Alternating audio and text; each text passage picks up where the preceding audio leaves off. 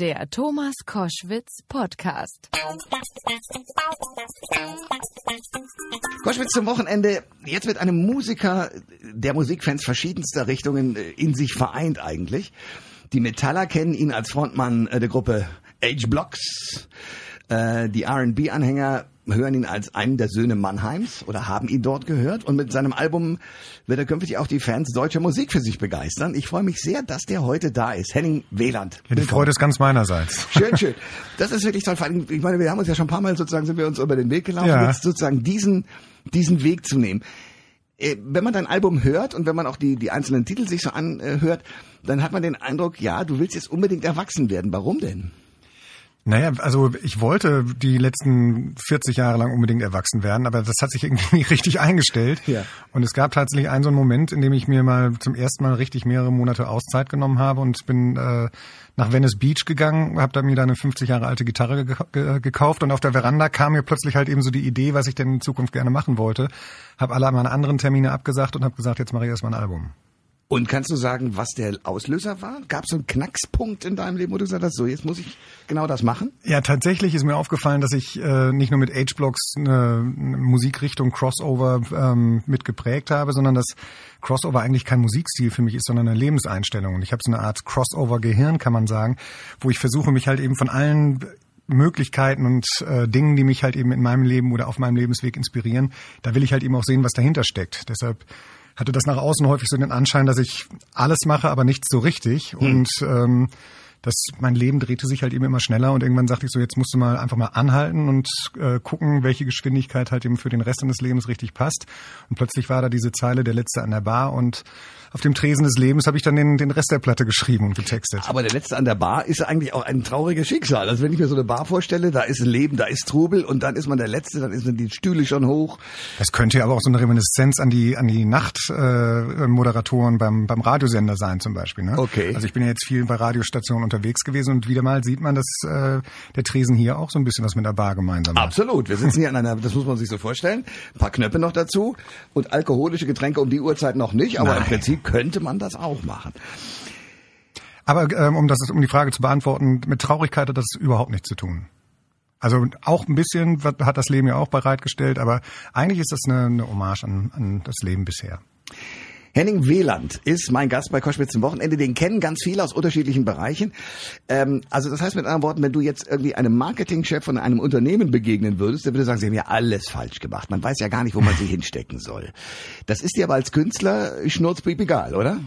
Das ist eine sehr gute Frage und da hast du es toll zusammengefasst. So war das auch die letzten äh, 27 Jahre. Also äh, mit H-Blocks angefangen und ich habe dann ja auch Fernsehen gemacht und ich habe äh, selber eine Kneipe besessen fünf Jahre lang. Ach, wie geil. Ich habe ein Start-up-Unternehmen gehabt und Management äh, und Musikberatung gemacht und das war halt eben echt alles ein, ein bisschen viel.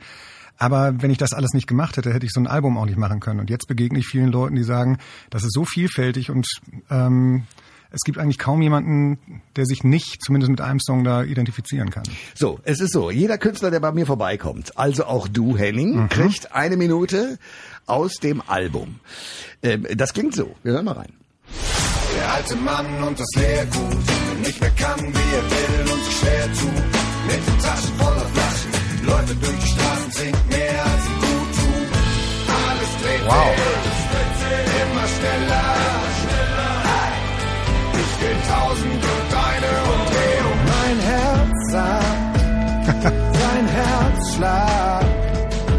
ist der beste Beat der Welt. Der beste Beat der Welt. Man braucht die richtige Balance für das Spiel zu zweit. Der eine kommt zu nah, der andere geht zu weit. Die im richtigen Zug, im falschen Abteil. Der Freund steckt im Detail. Leben ist ein Schulhof und wir haben die Wahl zwischen gut oder böse, Räuber und Gendarm. Ich bin der Letzte an der Bar. Yeah, der Letzte, der noch da war. Nee, ich bin der Letzte an der Bar.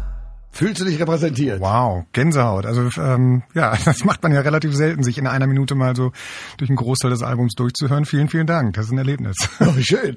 Ja, also ich finde das Album auch cool, weil du sozusagen ja alle Seiten, sogar den Rap, den normalen Gesang in Anführungsstrichen, das Bluesige, das äh, ja alles drin hast. Also insofern coole Nummer. Ähm, aber ist das jetzt auch für dich ein Neuanfang, weil jetzt bist du im Gegensatz zu früher alleine, ne?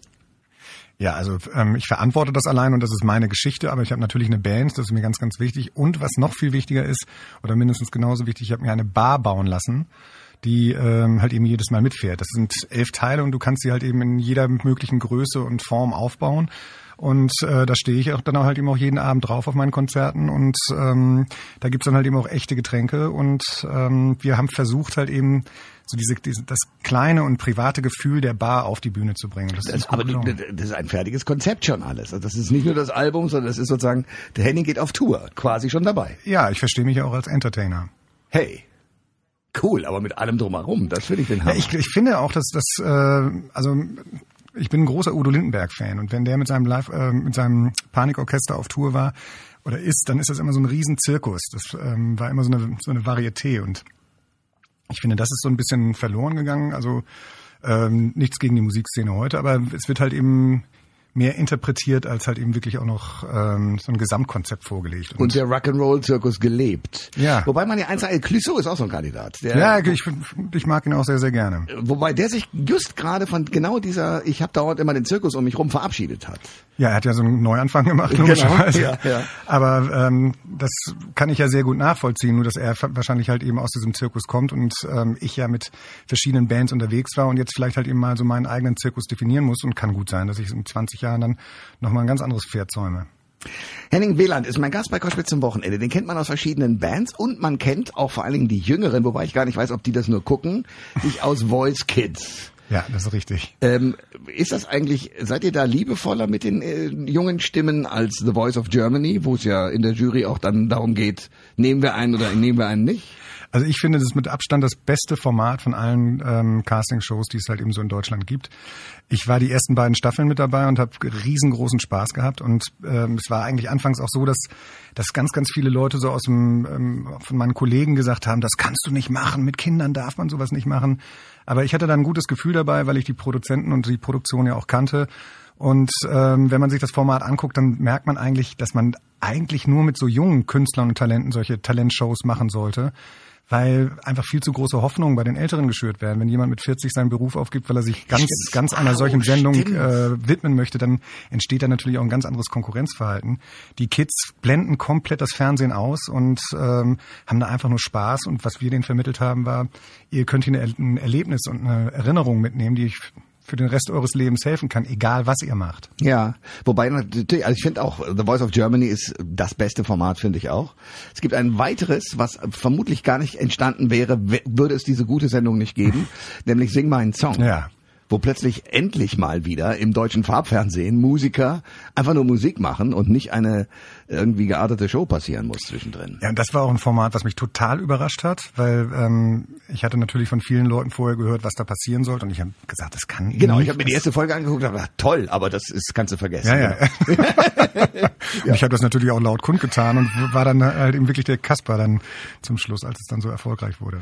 Ähm, du spielst aber genau in dieser Liga dieser Leute, die da auch aufgetreten sind. Das heißt mit anderen Worten, du hast auch was zu verteidigen. War das immer ein Gedanke, dass man, äh, wenn man eines Tages professionell in den Medien rumspringt und eben Musiker ist, dass man dann nicht mehr unter ein gewisses Niveau gehen darf? Ist das in deinen äh, Solo-Überlegungen auch ein Gedanke gewesen? nee, überhaupt nicht. Ganz im Gegenteil. Also vielleicht zwei Beispiele. Der Moment, in dem ich von den H-Blocks oder noch Mitglied bei den H-Blocks zu sein und dann zu den Söhnen Mannheims gegangen bin. Äh, wer beide Bands kennt, der weiß, dass es eigentlich so ein äh, Spagat ist, der kaum hinzukriegen ist. Aber ähm, für mich war halt eben mein Bauchgefühl und die Intention da halt eben richtig und es hat sich vollkommen, für mich halt eben vollkommen bewährt. Die andere Sache ist, ähm, ich letztes Jahr im September wollte ich halt eben für dieses Album Der Letzte an der Bar schon mal ungefähr einen Querschnitt darüber geben, worum es mir eigentlich geht. Und habe dann ähm, insgesamt 18 verschiedene Musikerkollegen und Musikerinnen, ähm, Gesängerinnen gefragt, ob sie nicht Lust hätten, für mich halt eben zu dem Titel Der Letzte an der Bar ihre Sicht zu schreiben. Und da haben dann 18 Interpreten halt eben oder ähm, Sänger und Sängerinnen einen äh, Song geschrieben oder eine Strophe mindestens geschrieben und äh, sich selber dabei gefilmt. Und das ist halt eben auch im Netz zu sehen unter äh, YouTube und der letzte an der Bar. Das ist eine 12-Minuten-Version, also ist auf Wie jeden geil. Fall sehenswert. Wie geil. Aber da bist du natürlich wirklich in einer, in einer Mörderliga unterwegs. Großartig. Ja, viel größer geht's nicht. Also es ist von äh, Casey Rebel bis Wolfgang Niedecken und von Xavier Naidoo bis Sammy Deluxe, also alles dabei. Henning, Wieland ist bei Koschwitz zum Wochenende. Ähm, tun wir mal drei Minuten so, als würde man dich nur aus dem Fernsehen kennen von The Voice Kids. Ja. Wüsste nichts von H-Blocks und wüsste nichts von Söhnen Mannheim. Erzähl mal, wie, wie hast du denn eigentlich angefangen? Also wie bist du Musiker geworden? Wie bist du zu H-Blocks gekommen? Wie bist du zu den Söhnen Mannheims gekommen? Also ich bin mit Musik schon durch meinen älteren Bruder und meine ältere Schwester äh, sehr früh in Berührung gekommen, aber speziell mein Bruder hatte halt eben schon so ein, so ein bisschen dieses Rock'n'Roll-Gehen in sich, hat Gitarre gespielt, hat viel Straßenmusik gemacht und es gab so mit sechs, sieben Jahren, wenn er sich mit meinen Eltern gestritten hat, hat er immer gesagt, so ich gehe jetzt auf mein Zimmer und flip aus. Hat dann ganz laut Beatles oder okay. irgendwann hat er eine Platte aufgelegt, das war Nina Hagen und das war so diese ähm, das erste Album von Nina Hagen mit der Nina Hagen Band. Und das hat mich total fasziniert. Und er hatte halt eben noch so eine Vinylplattensammlung zu Hause. Und ähm, die zweite Platte, die ich dann in den Händen hatte, war Wotan Warnwitz von Udo Lindenberg. und dieser, diese Gesichter auf den Platten haben mich halt eben bei, oder bei beiden Platten fasziniert. Und Wotan Warnwitz, wenn man die umdreht, da ist der Song Cello drauf. Und da siehst du das ganze Panikorchester und vorne eine Cellistin, die splitternackt ist und quasi ihre, ihre Charme äh, mit diesem Cello bedeckt. Und für einen sieben- bis achtjährigen ist das natürlich Faszination Ein pur. Ne? Also, Moment. Das ja. ist ja keine Pornografie, sondern das ist tatsächlich Kunst. Und ähm, deshalb war ich sehr früh mit deutschsprachiger Musik, äh, habe ich mich äh, auseinandergesetzt. Habe auch sehr früh angefangen, Klavier zu spielen, ähm, was mich aber dann nicht so fasziniert hat, weil ich ein stinkfauler Typ bin. Und dann kam irgendwann Skateboardfahren dazu. Und Skateboardfahren ist halt eben auch so, eine, so, ein, so ein Kult oder eine Lebenseinstellung für mich dann geworden. Und dadurch war ich dann natürlich sehr stark Richtung Amerika, speziell nach Los Angeles und Venice Beach halt eben hingezogen. Und da gab es dann so Bands wie Suicidal Tendencies und die Red Hot Chili Peppers. Und die Chili Peppers waren dann halt eben auch der Auslöser, eine Band zu gründen. Und ähm, H-Blocks war eigentlich der Anfang, zu Anfang eine Red Hot Chili Pepper Coverband. Und so ah, okay. von da ging es dann halt eben weiter. Okay. Äh, schnell die, erklär mir die Faszination von den Chili Peppers. Ja, also im Prinzip ist das so ähnlich wie mit dem, äh, mit dem Backcover von, von Wotan Warnwitz du siehst eine Band und verstehst erstmal diese Musik nicht, die sie machen. Und ja. ähm, die wenigsten kennen ja die Chili Peppers vor Under the Bridge. Und ähm, die haben 1988 ähm, in Münster am Odeon gespielt, in so einem Laden mit vor 450 Leuten. Und ähm, da explodiert plötzlich was. Und ich glaube, so muss das gewesen sein, wenn die Leute zum ersten Mal Punk oder Blues oder, oder Jazz gehört haben. Das war halt eben eine Offenbarung und ähm, die standen dann halt eben hauptsächlich auch nackt auf der Bühne irgendwann. Und das war ein das war nicht nur ein Konzert, das war ein totales Erlebnis und da war ich so hin und weg gerissen, dass dieses Erlebnis wollte ich auch haben und von da an sind wir erstmal zehn Jahre auf Tour gegangen. Henning Wieland ist bei Koschwitz zum Wochenende. Dein Schritt von da, also X-Blocks, äh, mhm. H-Blocks äh, rüber zu Söhne Mannheims. Wie kam das?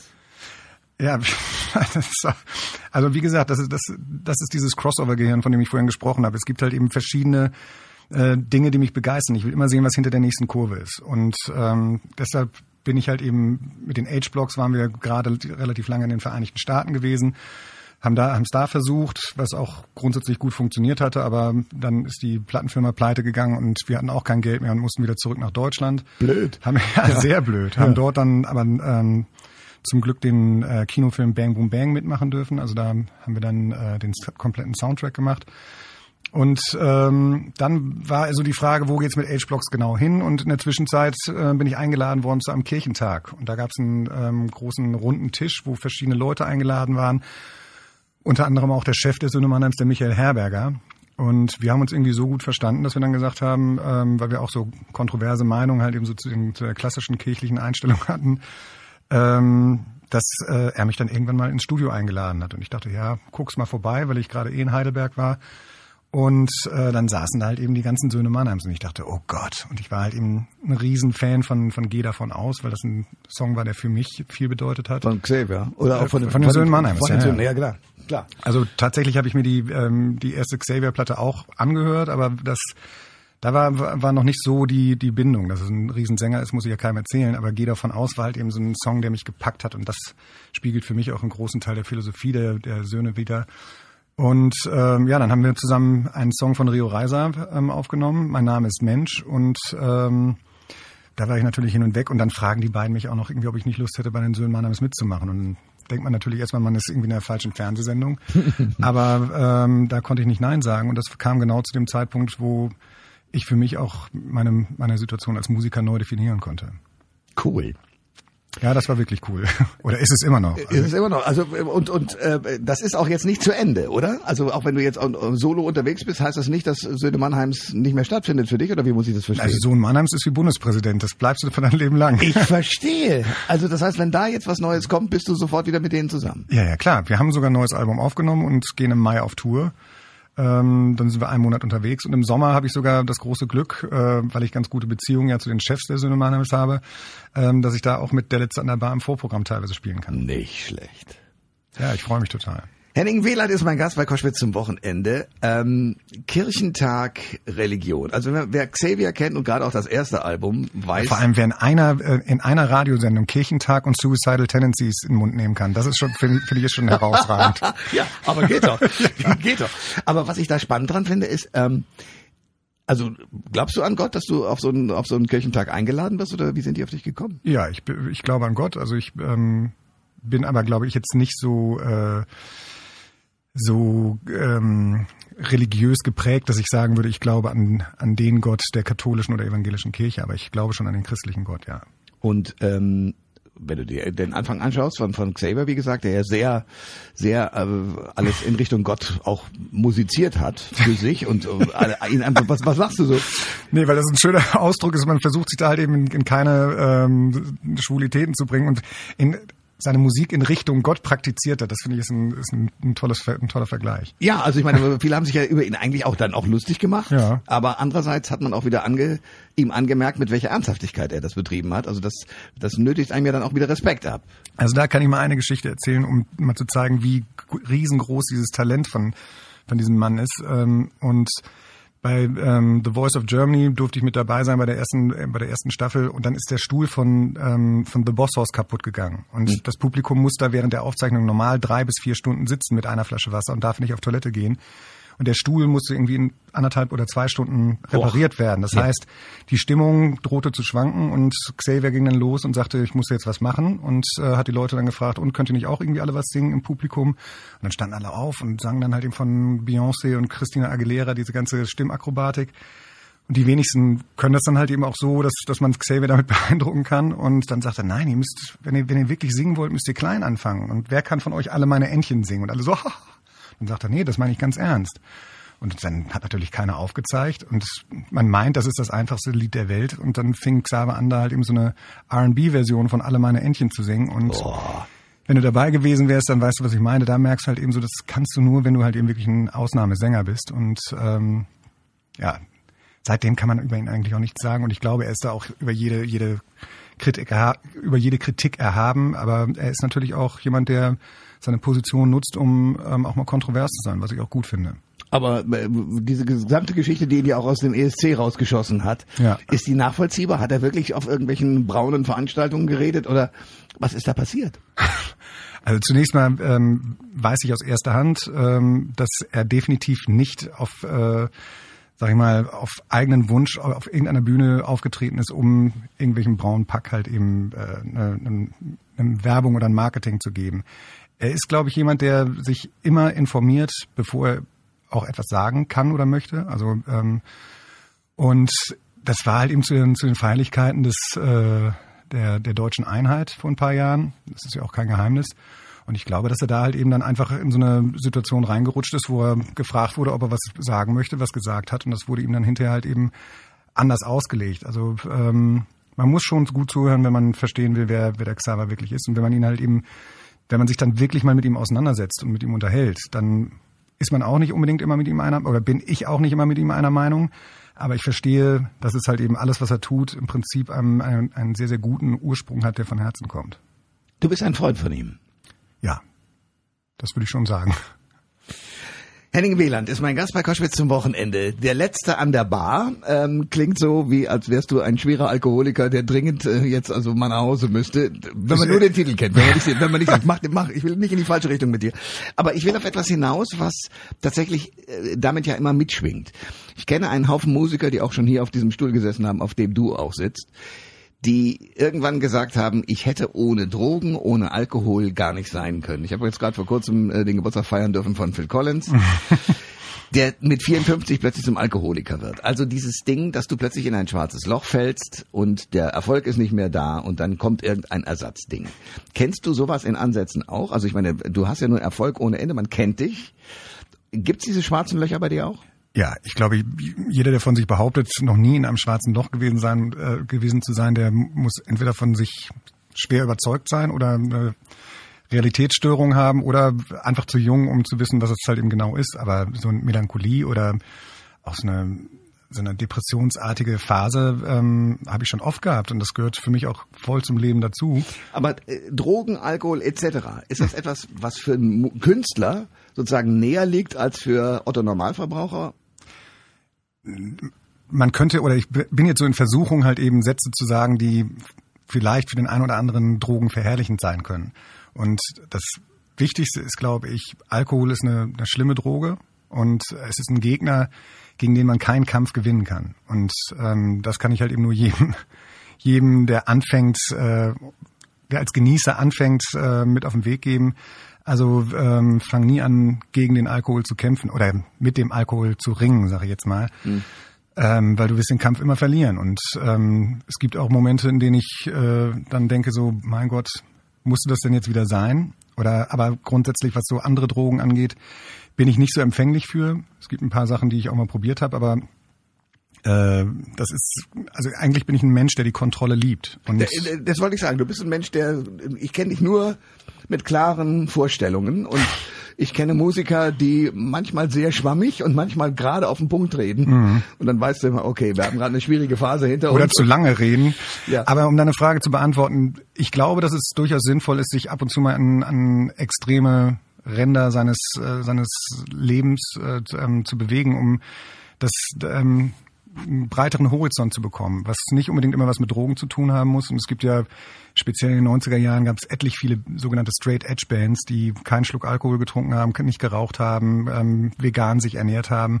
Also da steckt ja auch eine Form von Grenzerfahrung drin, glaube ich, die man durchaus kreativ ummünzen kann. Aber man muss als Künstler, das würdest du schon sagen, Grenzen ausloten. Ich find's spannend. Als Zuhörer finde ich spannend und ähm, da stecken auch meine Geschichten drin. Ansonsten ähm, würde ich mal sagen, ähm, singt man dann wahrscheinlich eher, ähm, ist das Musik, die halt eben ohne das Böse zu meinen, eher so Schlagermusik, die einfach schön klingen soll, wo die Leute sich ähm, Abstand nehmen können von ihren schwarzen Löchern und äh, wo man halt eben einfach gute Laune haben will. Oder so Karnevalsmusik oder sowas. Da, das ist dann halt eben Uftata, Uftata und man hat halt eben Bock äh, zu feiern. Aber ähm, grundsätzlich, wenn es um die Tiefen einer menschlichen Seele geht, dann ist es doch spannend, die halt eben in eine Geschichte zu verpacken, mit der jeder Mensch was anfangen kann. Ist das genau die Trennlinie zwischen Schlager und deutschem Pop und Rock? Ja, also ich hoffe nicht, dass, dass du jetzt Ärger mit, dein, äh, mit deinem Publikum bekommst, das, was du dir für einen Gast hier eingeladen hast. Nö, ähm, ich frag das ja nur. Ich bin zum Beispiel auch ein großer Fan von, von Menschen, die das beherrschen. Also ähm, jetzt ähm, zum Beispiel mir ist ein Florian Silbereisen oder eine Helene Fischer wesentlich lieber als irgendein Mitzwanziger, der, der meint, jetzt Indie-Pop machen zu müssen, aber ähm, vielleicht selber gar nicht genau versteht, was er da tut. Ähm, und ähm, wo man dann halt eben merkt, dass, dass so die Person, die auf der Bühne steht, nichts mit dem Menschen zu tun hat, der halt eben die, die Songs da gerade gemacht hat. Oder es gibt ja auch genügend Künstler, die sich dann halt eben Songs schreiben lassen in irgendwelchen äh, Situationen, wo dann halt eben sechs verschiedene Fachleute ankommen und ähm, den Song noch testen und ich ja, weiß nicht genau, was alles. Marktforschung machen. Äh, warum ist das in Deutschland so, dass wir ich, in Amerika kannst du in einer Show äh, den Schlagerfuzzi, den Star in, in sagen wir mal in der Country-Version gibt, ja. äh, den Rocker, den Pop, äh, den den den Schauspieler erleben. Ähm, und die haben diese Unterscheidung gar nicht. Die haben nur Qualität oder nicht Qualität. Habe ich auch nie verstanden. Also ich habe jetzt äh, leider Florian Silbereisen und Helene Fischer für mein Projekt da dieser 16 Sänger nicht ähm, ermutigen können. Mhm. Aber äh, selbst da hätte ich keine, keine Berührungsängste gehabt. Cool. Also für mich ist es wichtig, ähm, mit Menschen zusammenzuarbeiten, die, ähm, die ihre Leidenschaft ausleben und wie dieses Ventil dann aussieht. Das kann Schlager sein, das kann aber auch ähm, Death Metal sein. Cool. Henning Wieland ist mein Gast bei Koschwitz zum Wochenende. Ich will auf dein Album, der letzte an der Bar, nochmal kommen und will eins. Aber du hast doch alle Songs schon angespielt. Äh, äh, ja, ja, aber ich will sie von, von dir zum Teil auch noch verstehen. Also tausend und eine Umdrehung ist im Grunde genommen, äh, du hast es tausendmal versucht und einmal mehr oder wie muss ich den Song verstehen? Es ist so eine kleine Reminiszenz an äh, Tausend und eine Nacht. Also das ist Von äh, unserem das, alten Klaus Lage, den genau. ich gerade besucht habe. Wie Ähm, schön. Nee, das ist aber tausendmal berührt. Ja. Ähm, und tausend eine Nacht sind Ist ja Märchen. Ne? Ah, oh, sorry, ja. Und ähm, ähm, da geht es halt eben auch so ein bisschen darum, dass um diesen Moment, an dem ich auf dieser Veranda in Venice Beach saß und das, das Gefühl hatte, boah, mein Leben dreht sich zu schnell. Und ähm, ich hatte das Gefühl, und da gibt es halt eben auch diesen Moment, in dem ich sage, nun stehe ich nicht auf einer Scheibe, sondern hänge am Propeller. Das heißt, mein Leben drehte sich unkontrolliert und ich stand auf einer Scheibe und mir wurde schwindelig und ich wusste gar nicht mehr, wo mir der Kopf stand. Und diese Zeit in, in Venice hat mir geholfen, halt eben aus dieser Scheibe einen Propeller zu machen, ähm, dass sich mein Kopf rauszieht. nicht mehr dreht, sondern dass ich halt eben, der mich rauszieht und von wo ich mein Leben von oben betrachten kann. Und das ist die Geschichte dazu. Der alte Mann und das Lehrgut, Ja. wo willst du damit hin? Ich habe auch mal ein Austauschjahr in Amerika gemacht und dort hat man mich, meinen Nachnamen abgekürzt und hat mich Henningway genannt. Also ja. Henning Wayland. Das, daraus haben sie dann einen tollen Witz gemacht. In Anspielung an Ernest Hemingway oder Hemingway vielmehr. Und das war auch mein erster äh, Account auf Facebook. Und ähm, irgendwie habe ich mit dieser Zeit herumgespielt und plötzlich äh, habe ich dann in Berlin halt eben war ich erschrocken über über diese Menschen, die mein Vater oder meine Mutter oder auch mein Großvater sein könnten, total sozialisiert, sehen ähm, in Anführungszeichen ganz normal aus und suchen in, in Mülleimer nach 8 Cent Flaschen. Und das hat mich äh, immer wieder begleitet. Und das sind so Leute, die wir eigentlich gar nicht mehr sehen auf der Straße und denen wollte ich eine Hymne schreiben. Cool. Ähm, dein Song Panzer. Ja, das war auch eine, eine der ersten Nummern, ähm, weil ich irgendwann mal gefühlt habe, dass es, ähm, dass es nicht immer, immer wenn, dass nicht immer, wenn ich es gut meine mit einem Menschen, dass ich ihm damit auch Gutes tue. Und ähm, es passiert halt allzu häufig, dass, dass ich merke, dass ich so eine große Energie habe, dass ich dann Menschen übers Maul fahre oder auf die Füße trete oder ähnliches und ähm, im Zusammenhang halt eben mit meiner Erscheinung dachte ich, wäre der Panzer halt eben ganz, ganz äh, nettes, äh, nettes Bild. Nur dass ich halt eben nicht mit scharfer Munition, sondern mit Gefühlen kämpfe, was dann ja auch wieder ein Bild ist. Und in dem Zusammenhang habe ich gedacht, eigentlich müsste man mal so einen so einen, ähm, so einen Animationsfilm drehen, in dem halt eben nur Kriegsgerät äh, gezeigt wird, ähm, die halt eben als, als Person oder als ähm, mit einer Seele dargestellt werden, die einfach keine Lust mehr haben zu kämpfen. Und stell dir so einen kleinen animierten Panzer vor, der ähm, sich verweigert halt eben ähm, in Krieg zu ziehen und mit seinen Gefühlen kämpft. Das, das Bild fand ich ganz schön. Das Bild ist großartig, vor allen Dingen äh, in Anbetracht dessen, was wir im Moment im Leben so erleben gerade. Ja, ähm, wenn wenn es dann Leute gibt, die sagen, wir bereiten uns gerade auf einen Krieg vor, dann ähm, kriegt man schon mit der Angst und dann sollte man um sein Leben tanzen. Absolut. Wie, wie, wie siehst du denn die politische Lage im Moment? Also wenn du dir anguckst, äh, Großbritannien trennt sich von Europa, äh, Donald Trump, ein äh, Re- Reality-Fernsehstar und, und mehrfacher Millionär, der ein paar Mal pleite gegangen ist, ist US-Präsident. Also was macht das mit dir, mit deinem geliebten Amerika? Also zunächst mal ähm, würde ich würde ich sagen, ist es viel viel wichtiger nach Europa und speziell nach Deutschland zu gucken. Und Demokratie fun funktioniert dann am, am meisten, wenn ich als äh, kleinstes Element versuche in meinem Bereich halt eben etwas zu bewegen. Und ähm, wenn ich das so runterbreche, merke ich, ist, ist das Schlimmste eigentlich, dass ähm, der Einzelne halt in Politik verdrossen ist und nichts, nichts mehr tun will. Und wenn was passiert, dann ähm, werden halt eben so Floskeln wie, äh, oder wie ich finde, wichtige Sä- Sätze, wie wir sind das Volk, halt eben missbraucht, um ähm, sich eigentlich gegen etwas zu richten. Und momentan treffen Schwingungen innerhalb des Volkes aufeinander, ähm, die mir Angst machen. Früher war es so, dass man mit, mit einer Politik nicht einverstanden war, weil ähm, halt eben Verspre Wahlversprechen nicht eingehalten wurden oder weil die Regierung etwas gemacht hat, was, das, was dem Volk nicht gefällt. Das finde ich richtig und das finde ich gut, weil das ist, ähm, das ist gelebte Demokratie. Aber wenn du auf einer Straße stehst und ähm, gegen deine Mitbürger kämpfst oder gegen deinen Nachbarn kämpfst, weil du ihn entweder wegen Hautfarbe, Religion oder Geschlecht nicht magst oder sexueller Ausrichtung oder aber weil er halt eben einfach eine Meinung hat, die dir nicht gefällt. Das ist gefährlich und das ist, sehe ich ähm, nicht nur in Deutschland, sondern auf der ganzen Welt als gefährlich an. Und äh, das ist eine, eine Frage, die fast schon in die Abteilung Binsenweisheit gehört, aber äh, Facebook ähm, ist da der Auslöser?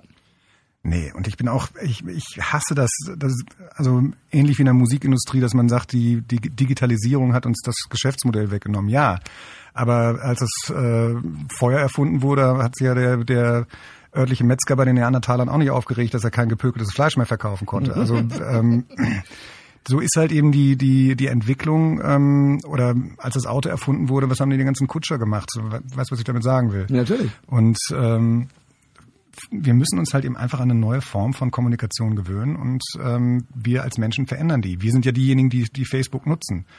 Ähm, und da ist es halt eben wichtig auch, dass wir nicht immer alles glauben, was uns vorgesetzt wird. Egal, ob das in der Presse oder, oder in der gedruckten Presse oder halt eben im, äh, in der digitalen Form der Fall ist. Ähm, aber da sagst du was ganz Spannendes. Also Musiker und Musik wird es immer geben und hat es schon immer gegeben. Der Transportweg hat sich deutlich geändert. Früher haben wir große Vinylschallplatten ausgepackt, hatten aber auch das Gefühl, das Stück Musik gehört mir jetzt. Mhm.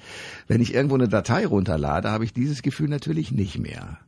Sondern dann bin ich der Genießer der Musik, es ist aber auch ein flüchtiger Eindruck, weil ich das Album nie wieder so rausholen werde nach dem Motto, oh, jetzt gucke ich mir mal die Bilder an, so wie das Cello auf der Rückseite von Udo Lindenbergs Album. Aber, ähm, und äh, das finde ich halt eben auch wieder, bestätigt ja eigentlich das, was ich vorher gesagt habe, ähm, es ist ja jetzt wieder so, dadurch, dass durch verschiedene Streamingdienste Musik halt eben überall und ständig zur Verfügung gestellt wird, ähm, kaufen die Leute wieder Vinyl, weil sie halt eben genau was in der Hand halten wollen. Auf der Vinylplatte ist dann ein kostenloser Download äh, drauf in den besten Fällen.